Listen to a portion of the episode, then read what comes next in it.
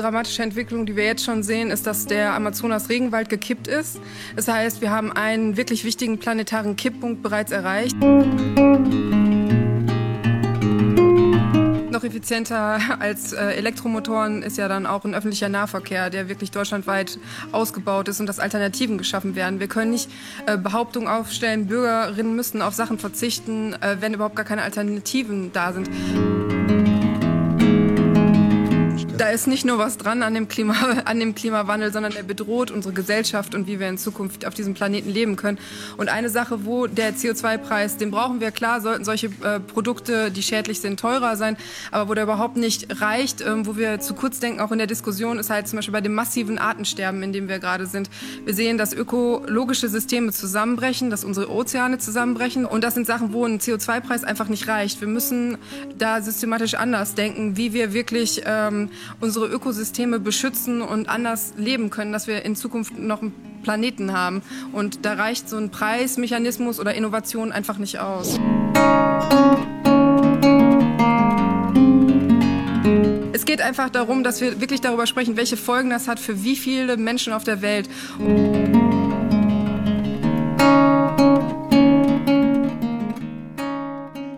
Herzlich willkommen und Glück auf zu einer neuen Ausgabe des Podcasts von Brennpunkt Orange. Bereits in der Episode 195 kritisierte Christoph alias der Menser und Tour, dass der Begriff Nachhaltigkeit zwar im Fußball angekommen ist, aber ein umfassendes Konzept fehlt, welches sowohl die ökologische, die ökonomische als auch die soziale Säule der Nachhaltigkeit abdeckt. Natürlich gilt es, den Fokus zunehmend auch auf die Kurven zu richten. Die Anzahl der Fußballfans ist riesig. Umso wichtiger wäre es, diese Gruppe als Multiplikatorinnen und Multiplikatoren zu gewinnen. Eine Möglichkeit bietet das System Blitzball, das von engagierten Fußballfans in England ins Leben gerufen wurde und von Jennifer wissenschaftlich begleitet.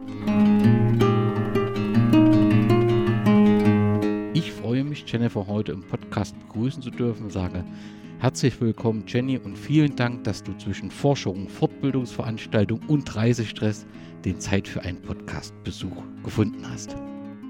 Ja, danke, Danny, für die Einladung. Ich freue mich sehr, dass wir es jetzt doch endlich geschafft haben.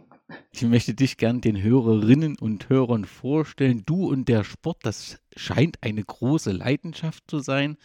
Zu lesen ist, dass du Expertin beim Fitnessprogramm Zumba bist, aber was ich nicht gefunden habe, ist, wie der Fußball zu einer Leidenschaft von dir geworden ist. Genau, ich ähm, unterrichte auch Zumba-Stunden, ist korrekt. Aber bevor ich äh, auf Zumba gestoßen bin, tatsächlich, ähm, bin ich auf den Fußball gestoßen, habe auch selber mal kurzzeitig äh, ja, ein kurzes Intermezzo mit dem Ball sozusagen gehabt und gespielt habe mich dann aber eher, was ein bisschen untypisch ist, weil ich eigentlich aus Süddeutschland komme, in den Verein im Norden, nämlich Werder Bremen, verliebt. Das war, glaube ich, leider ein Jahr nach der Meisterschaft. Ähm, das heißt, ich habe die, die richtig guten Zeiten na, wobei die Zeiten danach waren auch gut, äh, verpasst. und ähm, genau, bin Werder seitdem auch treu geblieben, immer wieder gerne im Stadion mit dabei, finde das klasse, was der Verein so macht, was die Fans dort machen und genau, schau mir so gut es geht auch hier jetzt gerade in England jedes Spiel an und äh, fiebere mit. Genau. Gibt es so ein erstes Spiel oder so einen besonderen Moment, wo du dich in Werder ja, verliebt oder wo du deine Leidenschaft für Werder entdeckt hast? Ich muss gestehen, es war tatsächlich damals eine eher sehr pragmatische, äh, pragmatisch nicht, aber mein Onkel hatte damals eine Freundin, später Frau äh, aus Bremen und wir waren öfters dort zu Besuch. Die Menschen waren immer super nett, die, die Stadt war schön, der Fußball war gut, so dass es eigentlich eher so eine, ja, fast so eine Herzensentscheidung war, eher für die Menschen dort in Bremen und das dann tatsächlich so nach und nach ähm, sich auch wertemäßig, was der Verein ausstrahlt, mit, mit meinen Werten auch gedeckt hat und dann in den Fußball so übergegangen ist. Es war jetzt, obwohl Bremen damals natürlich eine Top-Mannschaft war und das natürlich dann auch äh, schon eine Rolle gespielt hat, dass man jetzt in der Schule sich nicht immer anhören musste, oh, die, die sind kurz vorm Abstieg.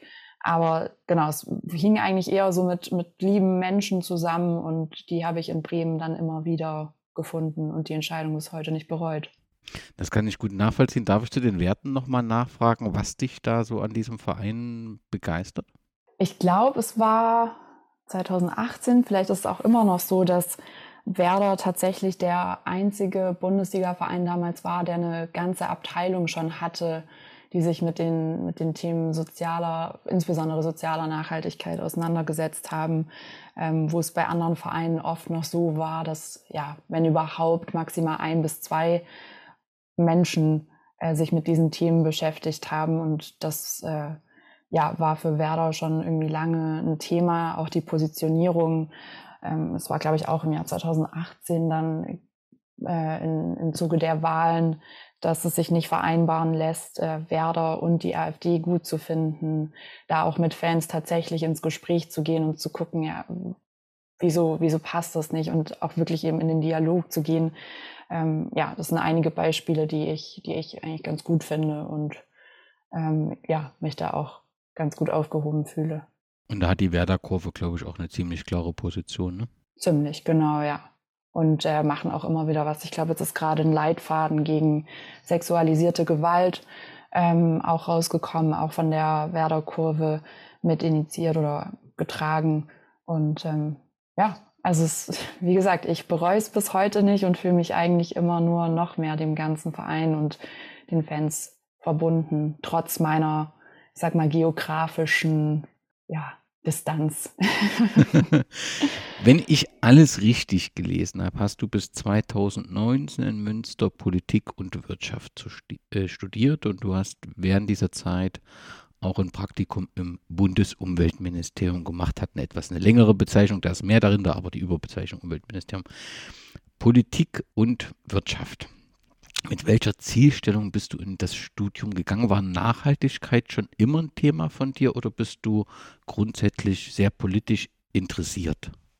Wahrscheinlich eher das Letztere, grundsätzlich politisch interessiert. Ich habe auch, ich, ich, bin total begeistert, woher du, was du alles schon weißt, muss ich gar nicht mehr viel erzählen. Ich habe äh, tatsächlich zunächst angefangen, Betriebswirtschaft und Unternehmensführung zu studieren für, ja, ich glaube, ein halbes Jahr ähm, entgegen meiner, ja, meinem Interesse so für die Politik, ähm, dachte ich, mache erstmal was Vernünftiges, was auch immer das genau ist, habe aber relativ schnell festgestellt, dass einfach nur das Einsetzen von Zahlen in irgendwelche Formeln, ohne dass man irgendwelche sozialen Externalitäten da berücksichtigt, dass das nicht so ganz das ist, was ich machen möchte. Habe dann eben diesen interdisziplinären Studiengang in Münster gefunden, der Politik und Wirtschaft miteinander verbindet und ähm, bin auch bis heute ganz froh, dass ich das gemacht habe. Natürlich hat auch damals äh, Klimawandel und, und Nachhaltigkeit generell schon eine Rolle gespielt. Ich habe aber tatsächlich mehr in den Praktika äh, darüber erfahren sozusagen und ähm, habe da auch mein Interesse dann einfach drin gesehen. Ich glaube, die, die ganzen Fridays for Future Bewegungen sind in der Zeit auch aufgekommen. Und dass jetzt im Umweltministerium Praktikum sehr ökologisch, so eine, eine sehr ökologische Richtung hat, davon ist auszugehen. Ähm, ich habe aber auch beispielsweise ein Redaktionspraktikum gemacht, wo ich mich damals schon mit dem ökologischen Engagement der Bundesliga-Vereine beschäftigt habe, äh, hab und auch ein Praktikum mit einer anderen Organisation, die jetzt alle nicht im Kern irgendwie Nachhaltigkeit oder ökologische Zielsetzungen hatten, aber in jedem dieser Praktika hat es auch ein, ein, ja, eine Rolle gespielt, eine ziemlich große. Und ich habe tatsächlich meine Bachelorarbeit noch zur zivil-militärischen Zusammenarbeit in Afghanistan geschrieben, also was ganz anderes. Und äh, ja, aber im Master ging es dann schon mehr tatsächlich auch um, um Nachhaltigkeit und wie man das Ganze gerecht umsetzen kann. Die Masterarbeit hast du in Göteborg äh, geschrieben. Wie, was führte dich nach Göteborg?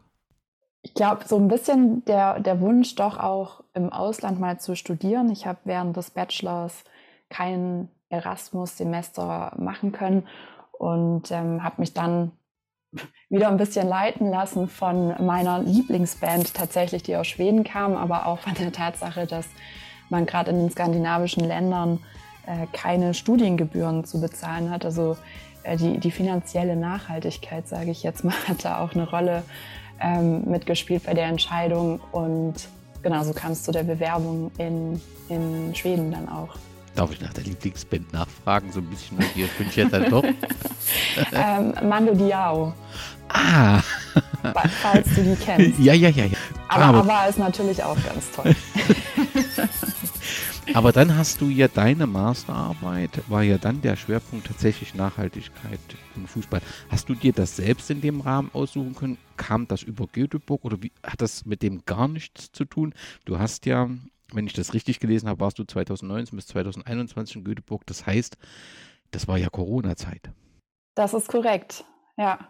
Und ähm, ja, es, also ich, die, die ersten paar Monate, die waren noch normal, also da gab es noch kein Corona.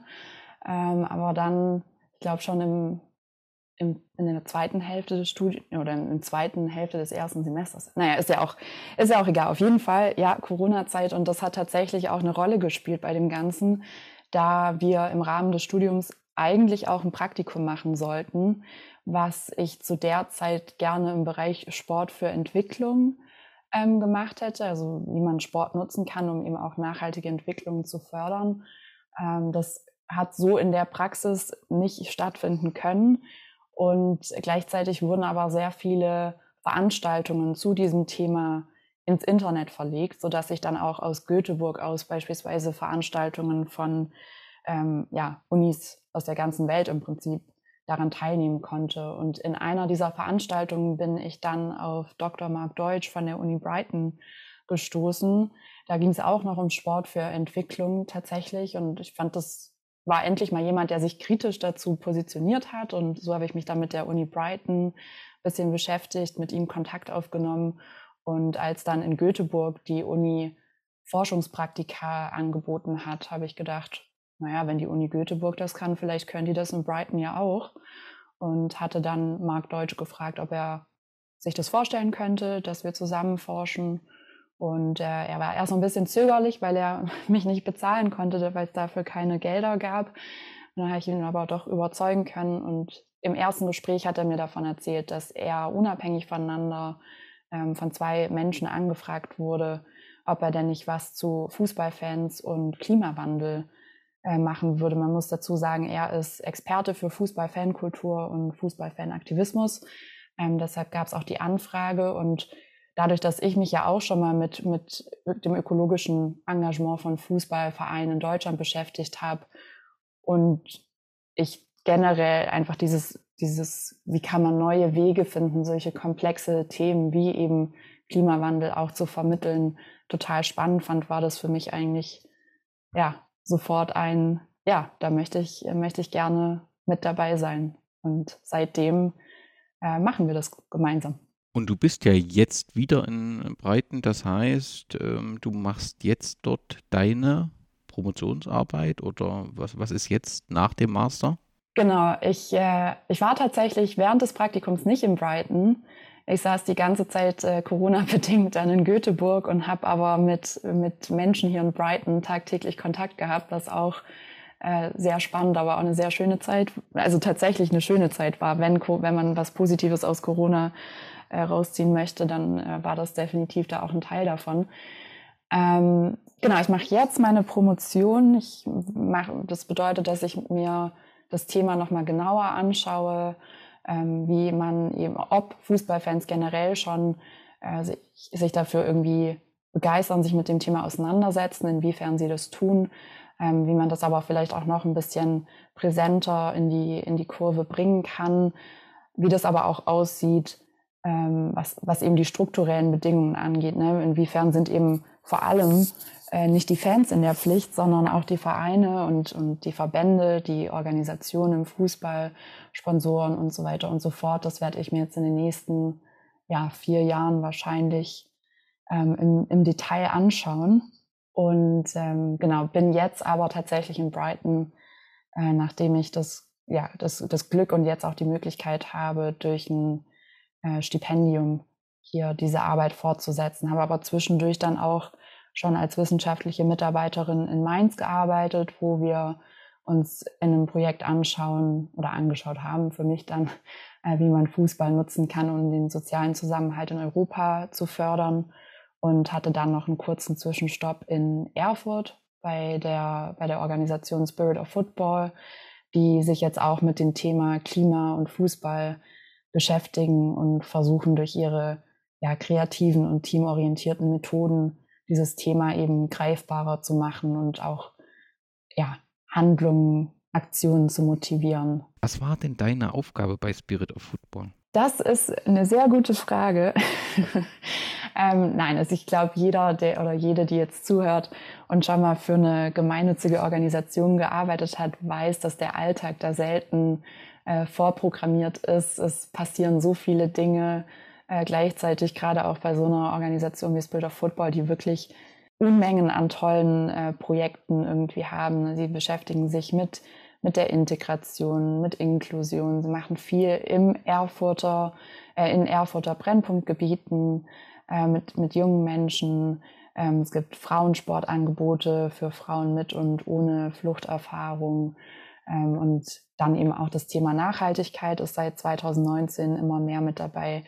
Und genau, meine Rolle war so ein bisschen, äh, ja, dabei zu unterstützen, die, den neuen Workshop, der geplant wurde, ähm, um, ja, wie, wie, sagt man, den zu planen, den zu entwickeln, ähm, weil es da eben auch sehr viel um das Thema geht, wie, wie spricht man über dieses Thema oder spricht man überhaupt über das Thema, um, um Menschen dafür zu interessieren, zu zeigen, hey, es betrifft uns alle und wir müssen was machen. Ähm, also auf der einen Seite diese inhaltliche Komponente und dann aber auch tatsächlich sehr viel ja, administratives, irgendwelche Planungen. Es äh, ist alle vier Jahre, wenn die Weltmeisterschaften stattfinden, ähm, geht die Organisation mit einem Ball auf eine Reise. Und äh, dieses Mal soll es eine möglichst nachhaltige Reise sein. Zum ersten Mal reist man auch zu den Frauen äh, und äh, hat die WM in Katar ausgelassen aus unterschiedlichen Gründen. Und ähm, genau, dann war natürlich auch hier mit, mit Partnern ähm, zu sprechen, diese Reisen zu planen. Äh, wir haben zum Beispiel auch mit äh, dem, dem Teilauto, äh, das Carsharing-Unternehmen, das auch in Erfurt ist, eine Partnerschaft, mit dem wir dann auf Reisen gegangen sind, immer wieder. Und also es äh, war sehr abwechslungsreich auf jeden Fall. Das kann ich mir gut vorstellen. Ich habe einige deiner Arbeiten lesen dürfen und in der Zeittaktung finde ich das sehr bemerkenswert, was du dort alles erarbeitet hast, sodass ich überhaupt keinen Zweifel habe, dass in zehn Jahren die Frau Dr. Ammann eine nicht ganz unwichtige Rolle im Fußball spielen wird. Wo siehst du denn dich persönlich in zehn Jahren?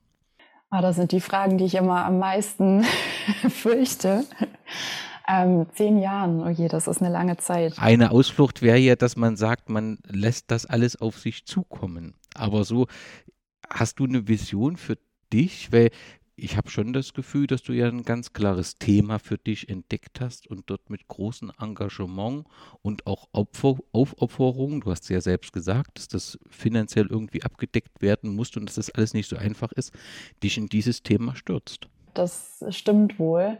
Und ich glaube, es ist so ein bisschen, na, anders gesagt, ich habe angefangen, mich dann mit dem Thema gerade Klima, Nachhaltigkeits und generell Wissenschaftskommunikation zu beschäftigen äh, im Rahmen meiner Masterarbeit. Und dann saß ich da und dachte so, oh, ist ja super. Eigentlich wissen wir doch alles und es klingt auch alles ganz logisch. Ähm, ja, top. Wir, wir haben die Lösung gefunden. Und dann sitzt man da und sieht aber, wie tagtäglich über diese Themen dann auch wieder berichtet wird und wie, wie die gleichen Fehler irgendwie immer und immer wieder gemacht werden. Gerade beim Thema Klimawandel wissen wir zum Beispiel, dass es nicht so viel bringt, nur über Zahlen, über Fakten zu kommunizieren. Ne? Wir haben die, die Bilder von den schmelzenden Gletschern und den Eisbärbabys, die irgendwie in Gefahr sind. Und man weiß eben, dass das nicht das Handlungs, ähm, ja, die, die, Notwendigkeit zum Handeln bei Menschen ähm, fördert sondern dass es eben mehr um den, um den lokalen Bezug geht, darum, äh, ja, so die, die Möglichkeit zu finden, zu verstehen, was den Menschen viel bedeutet und dann zu versuchen, das zu nutzen, um, um die Geschichte, Geschichte eben persönlich zu machen, greifbar zu machen.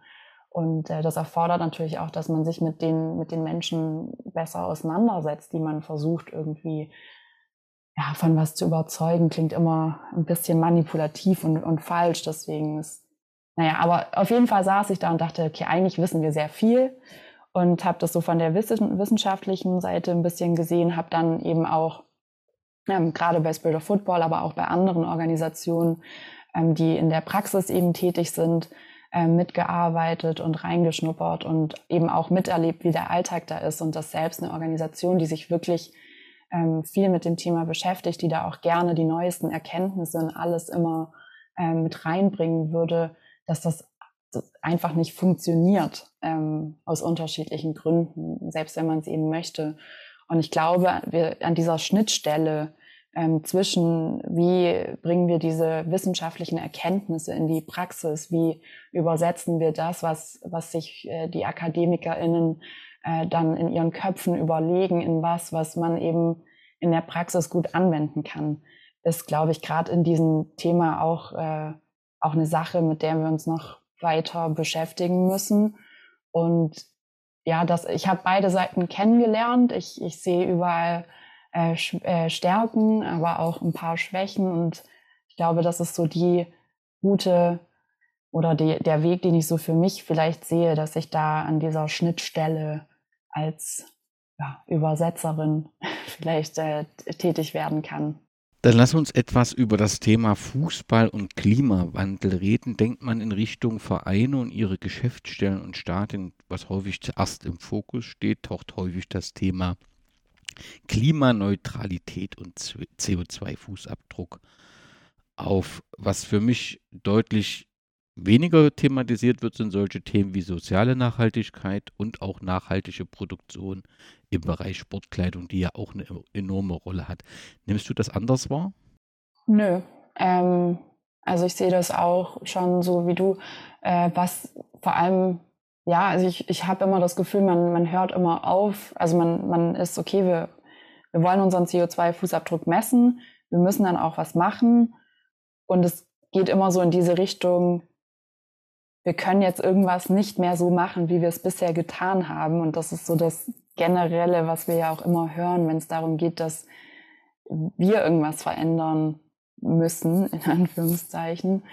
Und äh, ja, sehe ich schon auch so, dass es sehr viel eben um diesen Fußabdruck geht und dann mit diesem Wort, also mit dem Begriff der Klimaneutralität um sich geworfen wird. Ich bin von dem Begriff gar kein großer Fan äh, tatsächlich weil gerade auch im Sport immer noch sehr stark dann auf äh, Kompensationen zurückgegriffen wird und äh, man sich eben damit auch äh, ja recht gut dieses, diesen Begriff der Klimaneutralität, sag ich mal, fast schon er erkaufen kann. Und ähm, bin auch eigentlich der Meinung, dass es ja, vielleicht äh, kriege ich da jetzt dann schöne E-Mails hinterher, aber dass wir vielleicht weniger von Klimaneutralität sprechen sollten, aber wirklich jeder halt versucht, sein Bestes zu geben, weil ja, also gerade diese, diese Kompensationen, die verhindern eben auch, dass die Veränderungen, die wir jetzt eigentlich in den nächsten fünf bis zehn Jahren brauchen, wenn unser Ziel ist, wirklich was gegen Klimawandel zu machen, dass die eben jetzt stattfinden, weil man sich dann immer wieder Zeit kaufen kann. Aber wenn das Ziel eben nur Klimaneutralität ist und das halt einfach noch möglich ist, auch über diesen Kompensationsmechanismus oder zum Großteil äh, über diesen Mechanismus dieses, dieses, ja, wie sagt man, dieses Label zu bekommen, dann frage ich mich halt, wie viel uns das wirklich bringt, wenn jetzt, keine Ahnung, jedes zweite Produkt irgendwie im Supermarkt klimaneutral oder sogar klimapositiv produziert wurde ähm, und, und jedes dritte Unternehmen äh, jetzt klimaneutral ist. Also was, was bedeutet das denn überhaupt noch? Und ja, also ich glaube, das muss auf jeden Fall halt auch transparenter werden, ne? dass man da auch nicht nur sagt oder dieses, dieses, äh, dieses Label benutzen kann, sondern dann auch wirklich ähm, sagen muss und transparent kommunizieren muss, wie man das dann erreicht. Anfang des Jahres, als die Deutsche Umwelthilfe mitgeteilt hat, dass es juristisch gegen sieben Unternehmen vorgehen wird. Ein Unternehmen ist der FC Köln, weil dort argumentiert wird, man informiere irreführend und unzureichend. Nun ist mir der weitere Fortgang nicht bekannt. Ich weiß, dass der FC Köln gesagt hat, ich, wir wollen uns das erstmal die Unterlagen analysieren, aber natürlich deutest du das, oder so höre ich das zumindest heraus, muss da schon die Frage aufkommen, wie ernst nehmen denn Fußballvereine beziehungsweise ihre wirtschaftenden Töchter es mit der Nachhaltigkeit oder anders, was braucht es noch, dass sie es wirklich ernst nimmt? Braucht es klare Kriterien für das Lizenzierungsverfahren? Die, ähm, die gibt es ja jetzt dann auch. Ne? Im Lizenzierungsverfahren soll es ja diese klaren äh, Kriterien geben. Ich meine, die erste Runde ist jetzt noch relativ äh, human und äh, ja, wie andere auch schon äh, angemerkt haben, ambitionslos. Da hoffen wir natürlich schon, dass es da noch ein bisschen äh, Potenzial für Steigerungen gibt.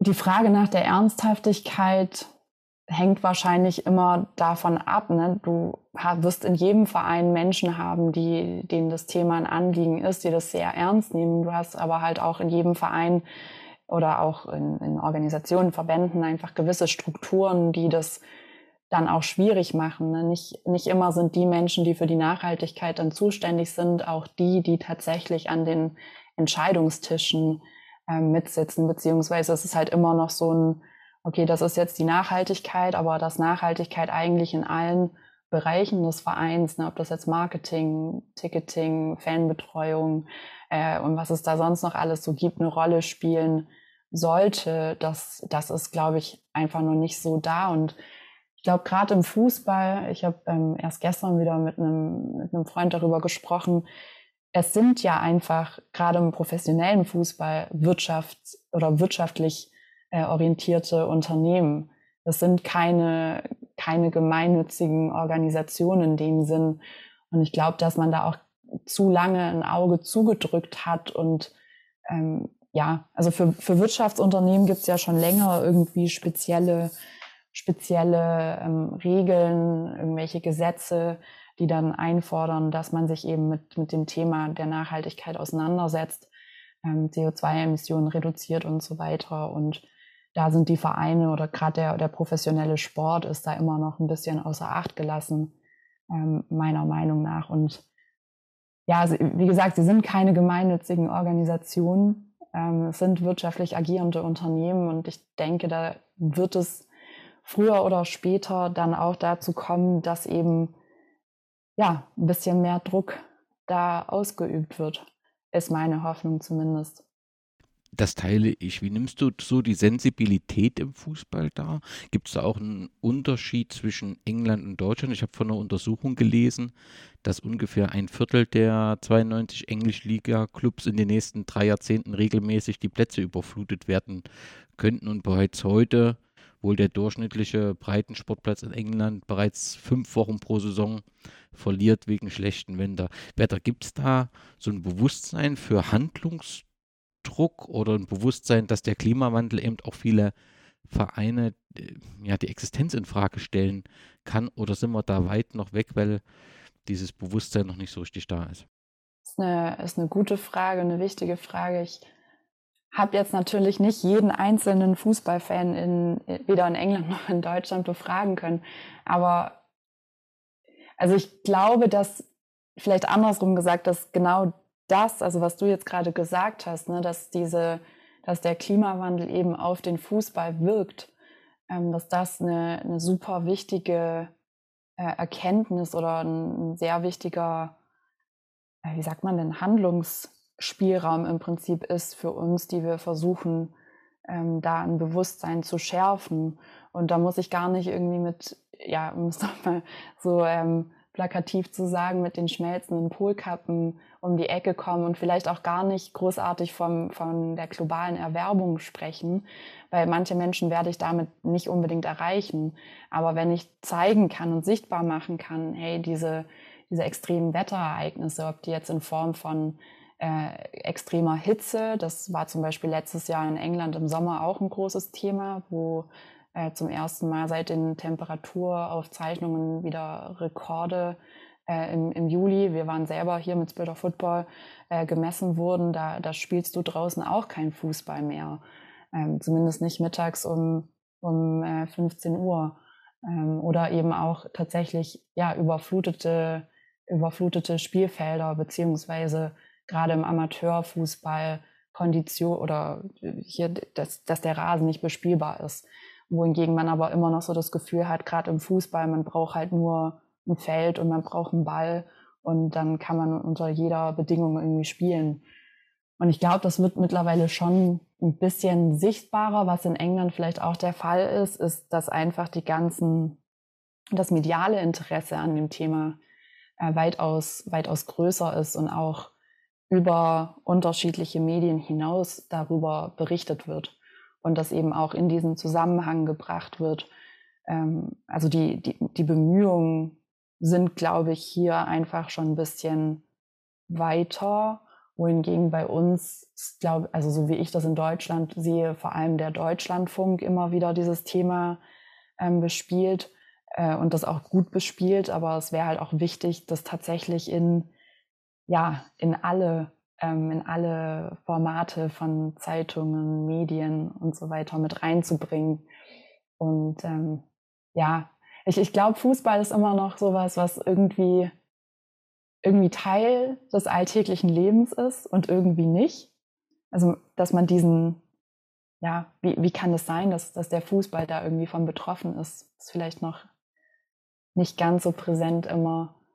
Und, oder gleichzeitig, dass es auch einige Menschen gibt, die eben außerhalb vom Fußball sich beispielsweise auch bei der Fridays for Future Bewegung äh, mit einbringen oder sich ja schon irgendwie äh, auf ökologische Verhaltensweisen eingestellt haben, das aber nicht unbedingt sehen, dass man da im Stadion drüber sprechen kann.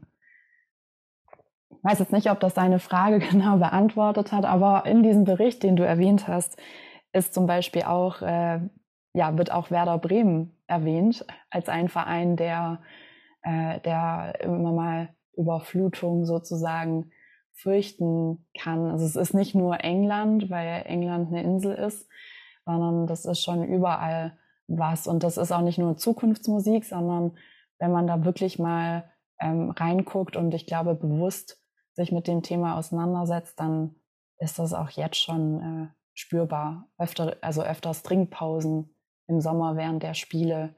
Ähm, das ist ja auch nur, ist ja auch nur ein Teil ähm, des Ganzen. Oder wenn wir mal vom Sport weggehen, dass öfters wegen Gewitter auch schon irgendwelche Konzerte, irgendwelche Festivals abgesagt werden müssen, mussten. Ähm, das, das sind Themen, die uns beschäftigen und das wird auch immer offensichtlicher in unseren alltäglichen äh, Beschäftigungen, sage ich jetzt mal. Und dazu zählt der Sport dann eben auch.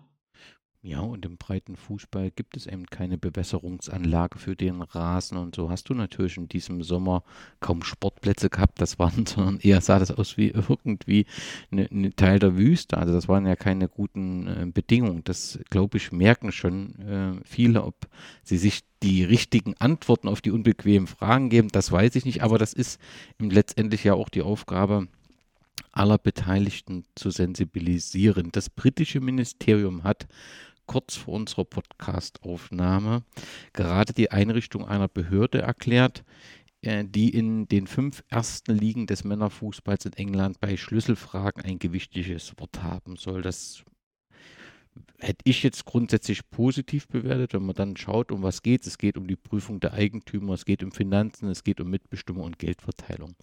All das ist wichtig, gerade äh, die Mitbestimmung ist ein richtiger äh, Schritt, da genau hinzuschauen, denn wir haben ja in England schon ein spezielles System. Aber zum Thema Ökologie habe ich nichts gefunden. Ist das eine verpasste Chance oder geht das Schritt für Schritt in die richtige Richtung?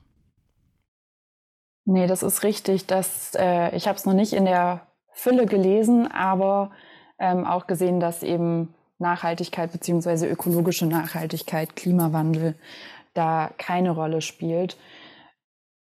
Was mich ein bisschen wundert tatsächlich, weil gerade in England, also gut, wir haben jetzt hier kein 50 plus 1 äh, ne, Modell, aber gerade hier jetzt in den letzten zwei Jahren, in denen ich mich ja auch so intensiv mit dem Thema beschäftigt habe, äh, schon einiges passiert ist. Ne? Also selbst äh, irgendwelche Fangruppen, die sich gegründet haben und in ihrem Verein Nachhaltigkeitsstrategien entwickelt oder mitentwickelt haben, Organisationen, die in dem Bereich tätig sind, ähm, Netzwerke, die sich dazu gegründet haben.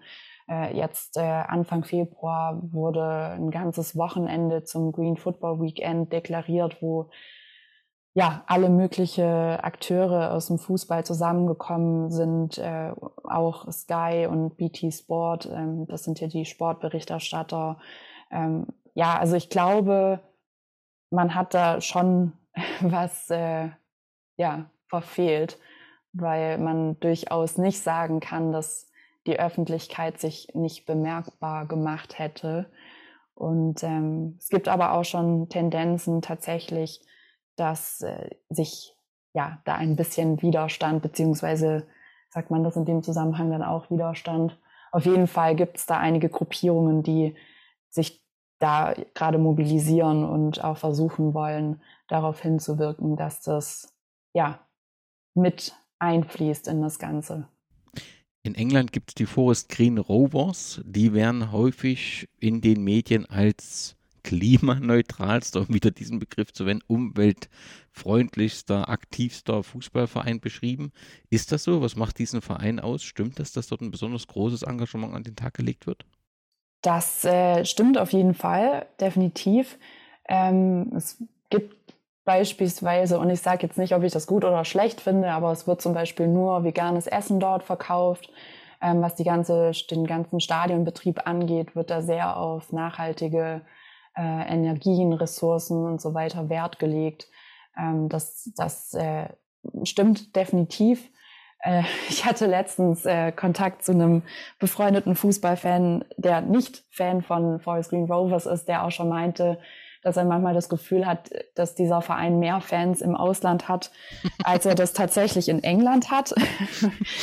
ähm, genau, was, was vor allem aber halt gut ist, ist, dass sie finanziell recht gut ausgestattet sind, da mit Day Wins, äh, der und seine Firma Ecotri Ecotricity heißen sie, glaube ich, äh, da natürlich auch jemand dann dahinter steht und auch äh, ja Präsident im Prinzip ist, der dieses Thema lebt, ähm, ne, der auch schon seit Jahren, äh, sage ich mal, Jahren, Jahrzehnten äh, sich mit der Nachhaltigkeit beschäftigt und, und selber vegan ist und so weiter und so fort.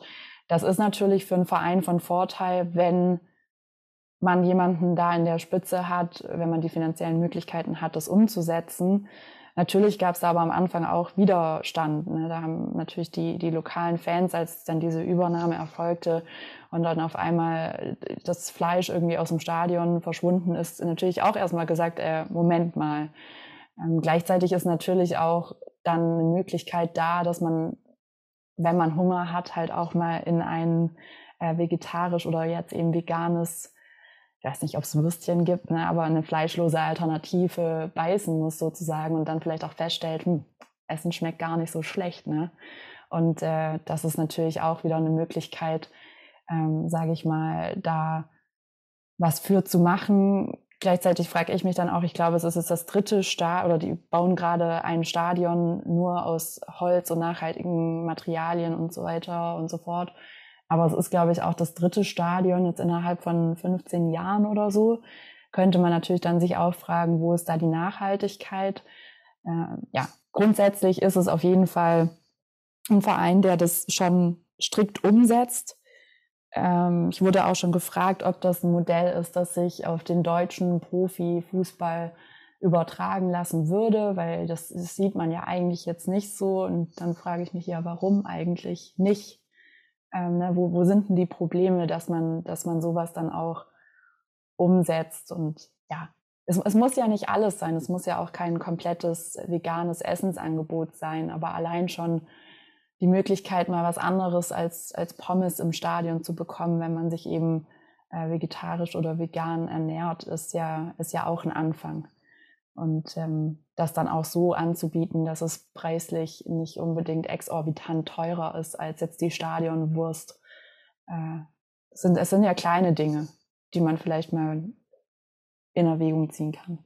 Das ist wohl so, wobei gerade das Thema Essen dann sehr emotional aufgeladen ist, die Diskussion. Und ähm, aber letztendlich gehört es natürlich dazu. Und so haben wir schon den Blick auf die Fans, die ja ein zentrales Element des Fußballs sind und in der Regel in großen Gruppen auftreten. Und oft gibt es ja das Argument, was soll ich denn alleine gegen den Klimawandel machen? Und letztendlich ist es ja damit abgeräumt, denn Fans bewegen sich in der Regel in großen Gruppen. Und damit hat der Fußball letztendlich auch eine große Chance, wenn er viele bewegt und das im wahrsten Sinne des Wortes. Nun kann man natürlich, und das ist wohl recht verlockend, so allein den Fokus auf die Fans, den CO2-Fußabdruck ähm, richten, weil natürlich Fans sich viel bewegen, viel reisen. Natürlich kann man auch prüfen, ob das alles so notwendig ist. Allerdings muss man eben auch gerade sagen, dass im Breitensport dann oft der Umstieg auf öffentliche Verkehrsmittel nicht ganz so einfach ist. Du bzw. ihr habt mit Plätschball eine Möglichkeit gefunden oder stellt eine Möglichkeit dar, um Fans stärker einzubinden. Wenn ich es richtig gelesen habe, hat dieses Modell Katie Cross ins Leben gerufen, entwickelt. Wer ist Katie Cross?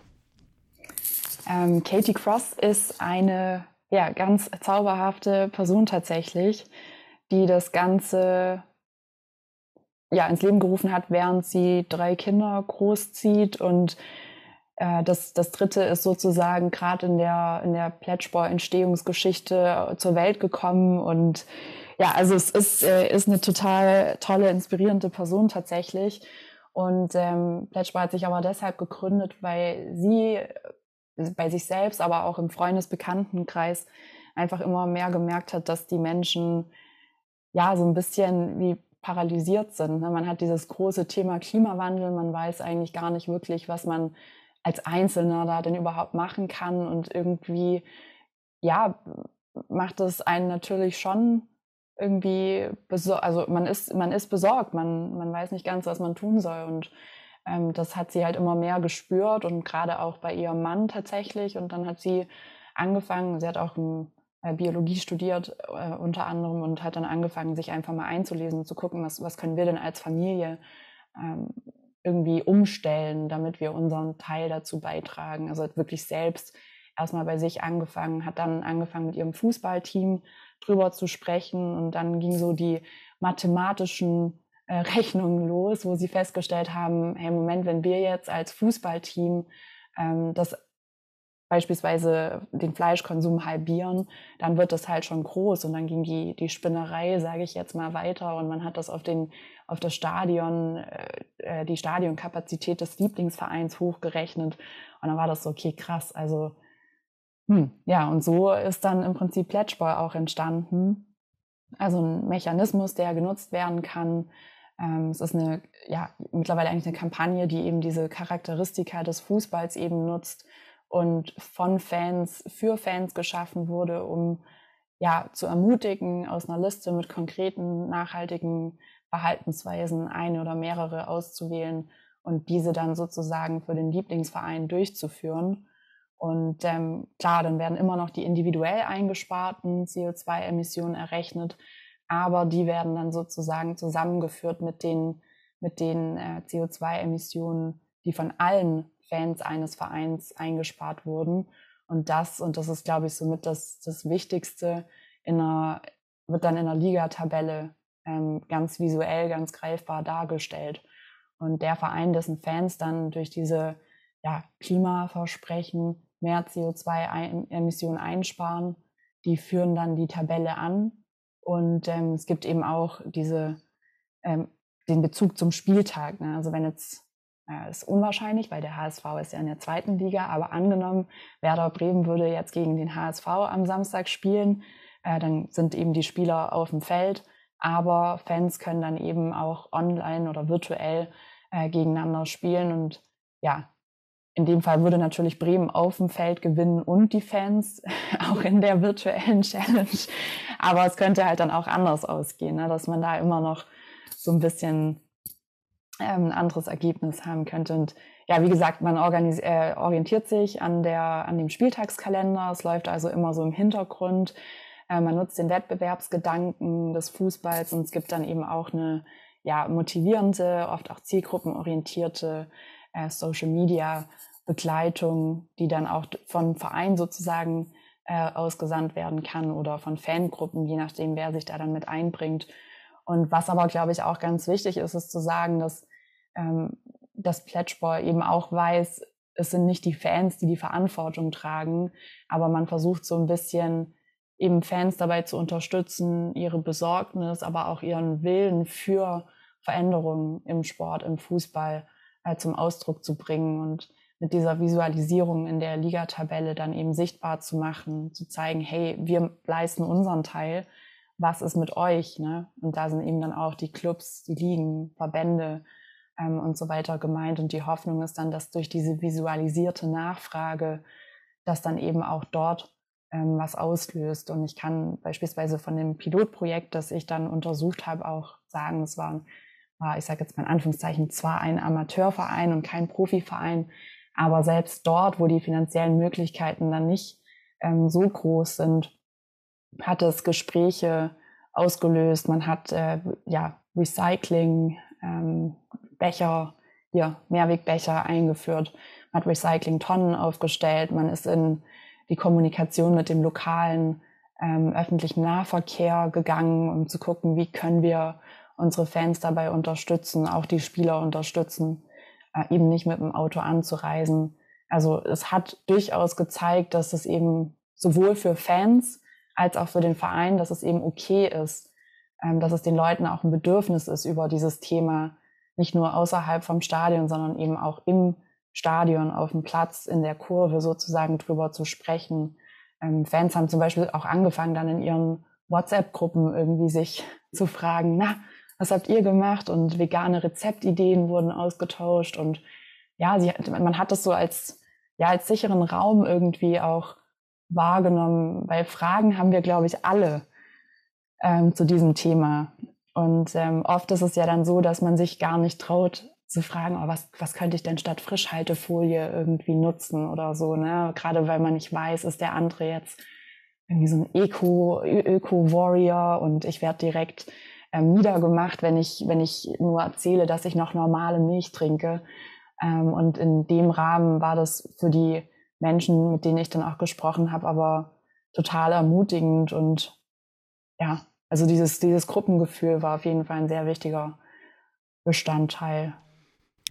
Also du kombinierst, oder hier werden zwei Dinge kombiniert. Das ist halt dieses Gemeinschaftsgefühl, was im Fußball ja fantastisch ist, Gemeinschaft, dieses 2 zu 1 in der 91. Minute feiern und natürlich den Wettbewerbsgedanken in der Tabelle vorne stehen oder nicht absteigen und versucht daraus ja eine Motivation zu ziehen. Das heißt, im idealen Fall gäbe es in der Bundesliga oder in einer Ligatabelle letztendlich für diese, äh, diesen separaten Bereich dann entweder nochmal einen Punkt für die Fans, die eben gewonnen haben und dann könnte man tatsächlich diesen sportlichen Wettbewerb mit dem Wettbewerb in der Kurve kombinieren.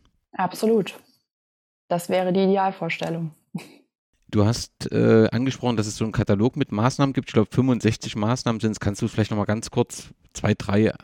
Also ich nehme an, da ist das ganze Thema Nahverkehr eben mit dabei, Anreise ist mit dabei, da ist Ernährung mit dabei. Also alles das, was so möglich ist.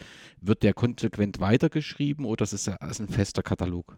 Nee, also das ist sozusagen der, der Einstiegskatalog und man wird da nach und nach immer wieder dran arbeiten, ähm, was, was vor allem wichtig war oder was eben Katie bei der Erstellung wichtig war, ist, dass es ja einerseits Maßnahmen sind, die jeder von uns eventuell auch schon macht ähm, oder ich sag mal verhältnismäßig einfach durchführen kann. Also zum Beispiel bei 30 Grad waschen oder was war das andere?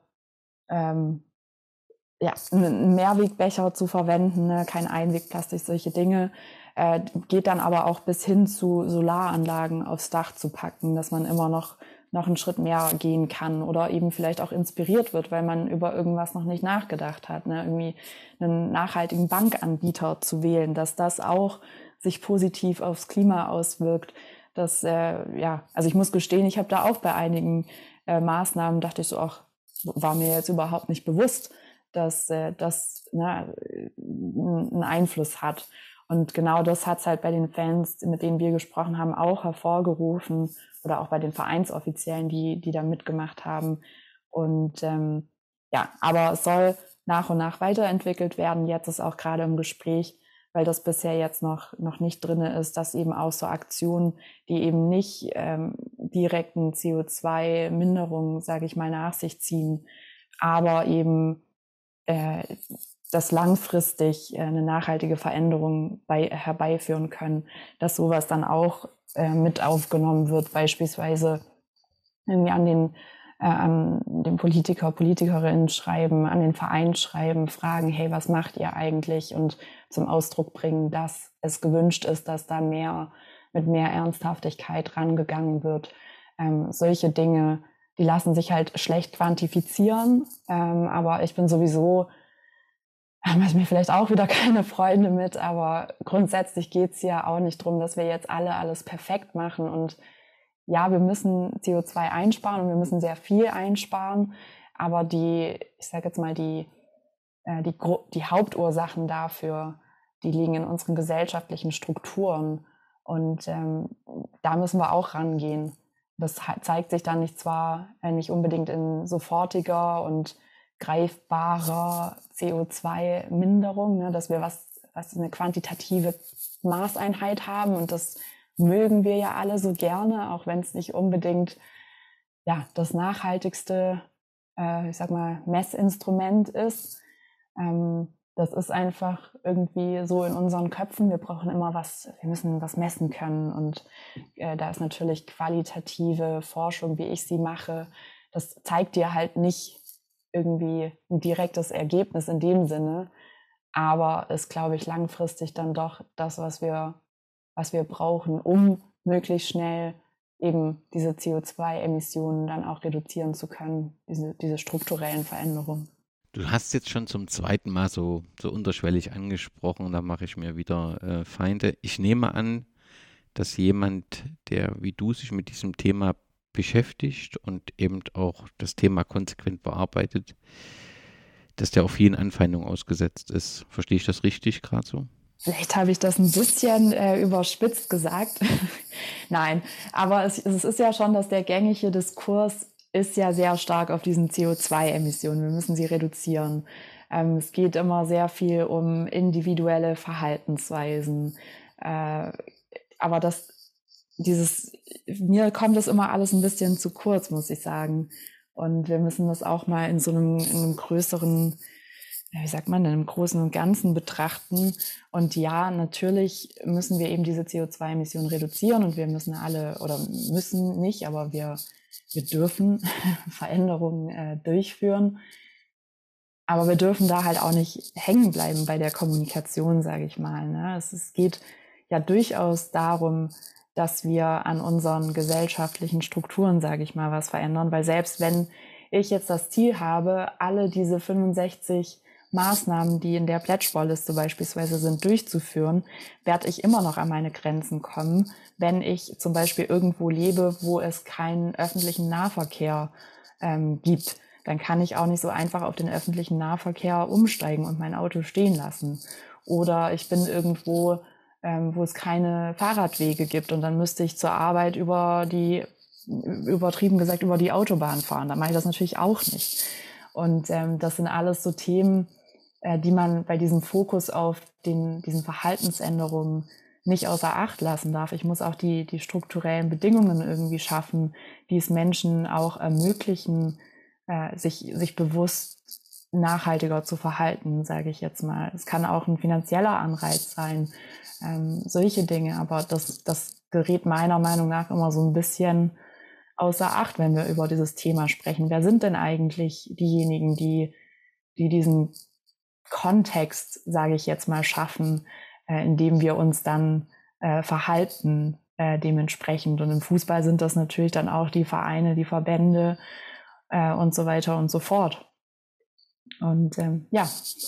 Kann ich alles nachvollziehen, auch dass es nicht ganz einfach ist, wenn man sich so wie du engagierst. Der aktuelle rechtliche Status von Blitzsport, ist das ein Verein? Hat er Mitglieder oder ist das eine kleine Gruppe? Wie kann ich mir das vorstellen als, als Institution? Das ist äh, in England nennt man es Charity. Äh, also wahrscheinlich sowas in Richtung gemeinnützige Organisation bei uns. Ähm, immer, also was heißt immer noch, aber auf der Suche eben nach, ich sag mal, finanzieller äh, sag mal, Grundförderung sozusagen auch, um das alles durchzuhalten. Momentan sind es, äh, ich glaube, zwei Menschen, also gerade Katie, die das äh, federführend immer noch betreibt.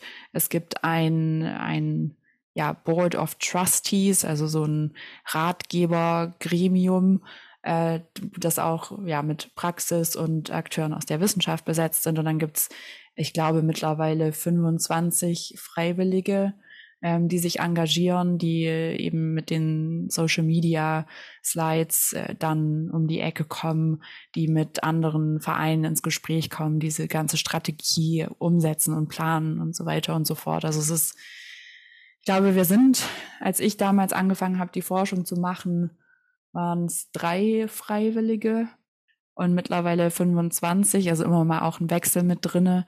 Aber ja, also ohne die ohne das Engagement von den zahlreichen Freiwilligen wäre Pledgeball heute auf jeden Fall nicht da, äh, wo sie sind.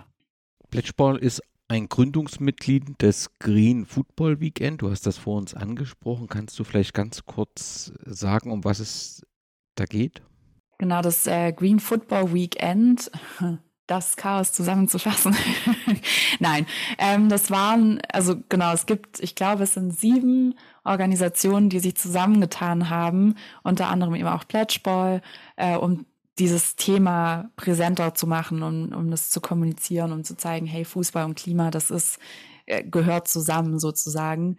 Ich glaube, es haben sich dann laut den äh, Organisatoren über 80 Profifußballvereine auch mit eingebracht, es waren die Medien mit dabei, also Sky und BT Sports waren auch äh, Teil dieser, dieser Steering Group, äh, wie man das dann nennt, also diese, diese Gruppe von den Hauptorganisatoren, ähm, andere Medien wie die BBC, der Guardian und so weiter haben darüber berichtet.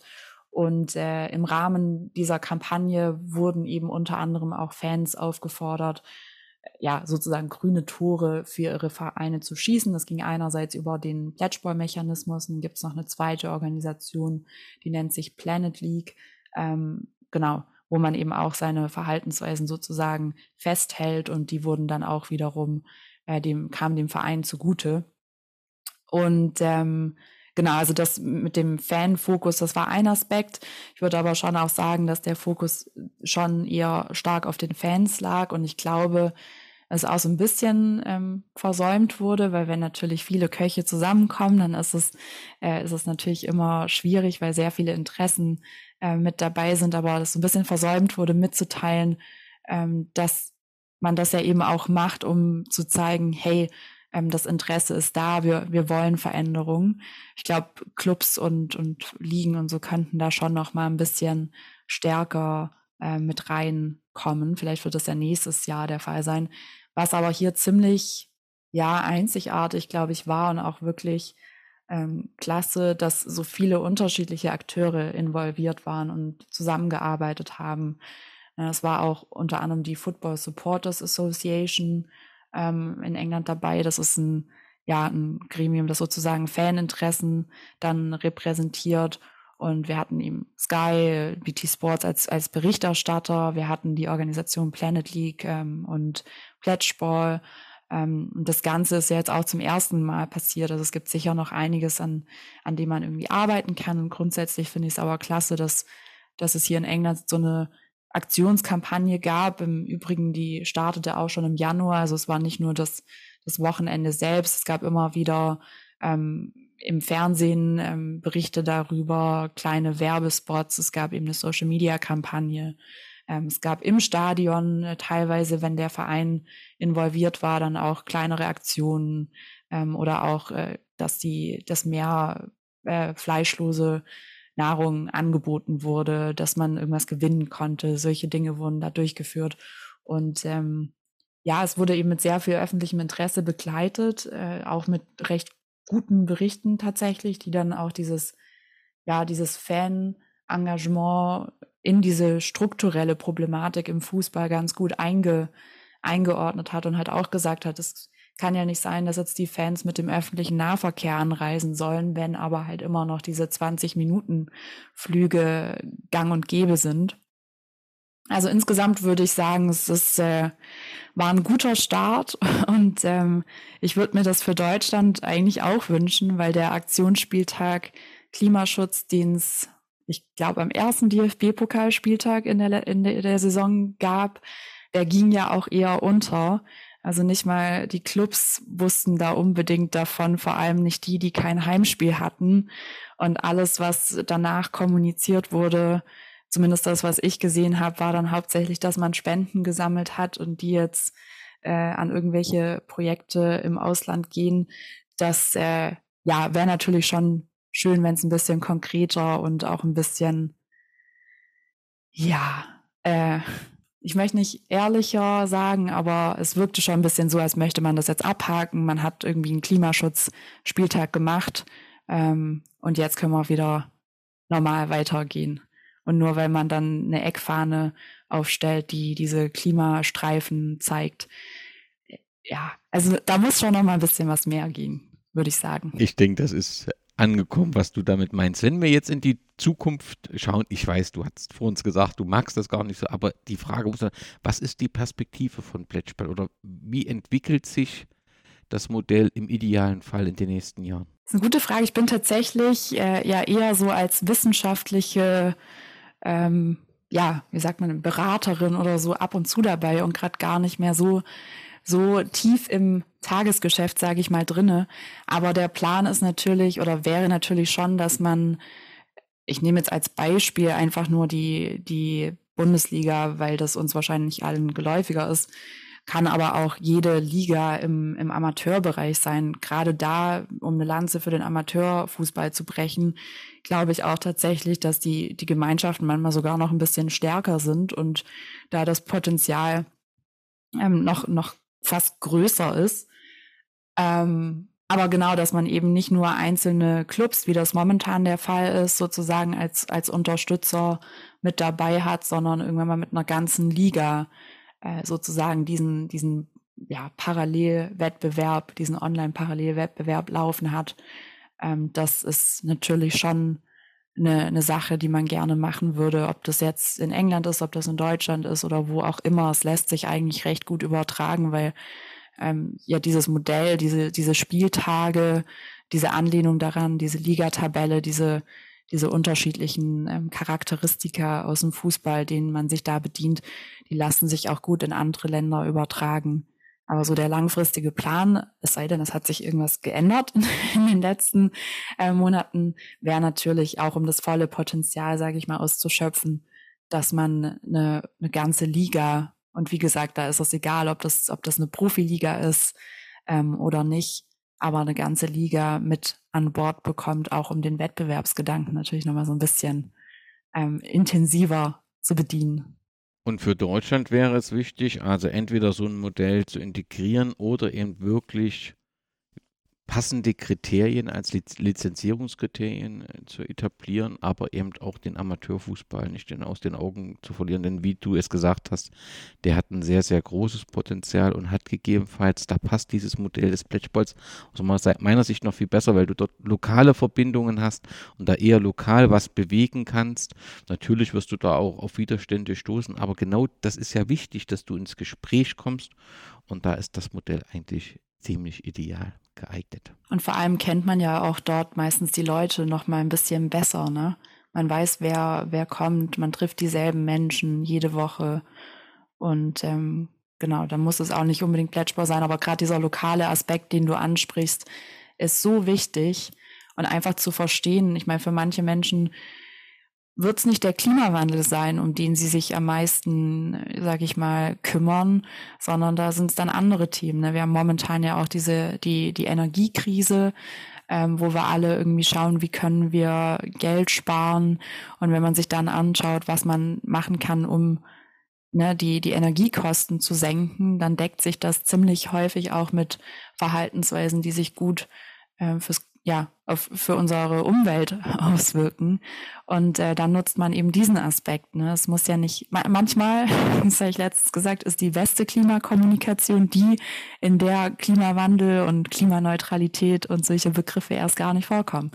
Ich glaube, es kommt wirklich darauf an, zu verstehen, mit wem man sich unterhält, was sind die, die Sorgen, ähm, aber auch, was, was berührt die Menschen und Vielleicht kann man da eine Verbindung herstellen, ohne dass das so von oben herab äh, ist und ja, du musst jetzt das und das machen. Nee, ich glaube, dass wir was machen müssen.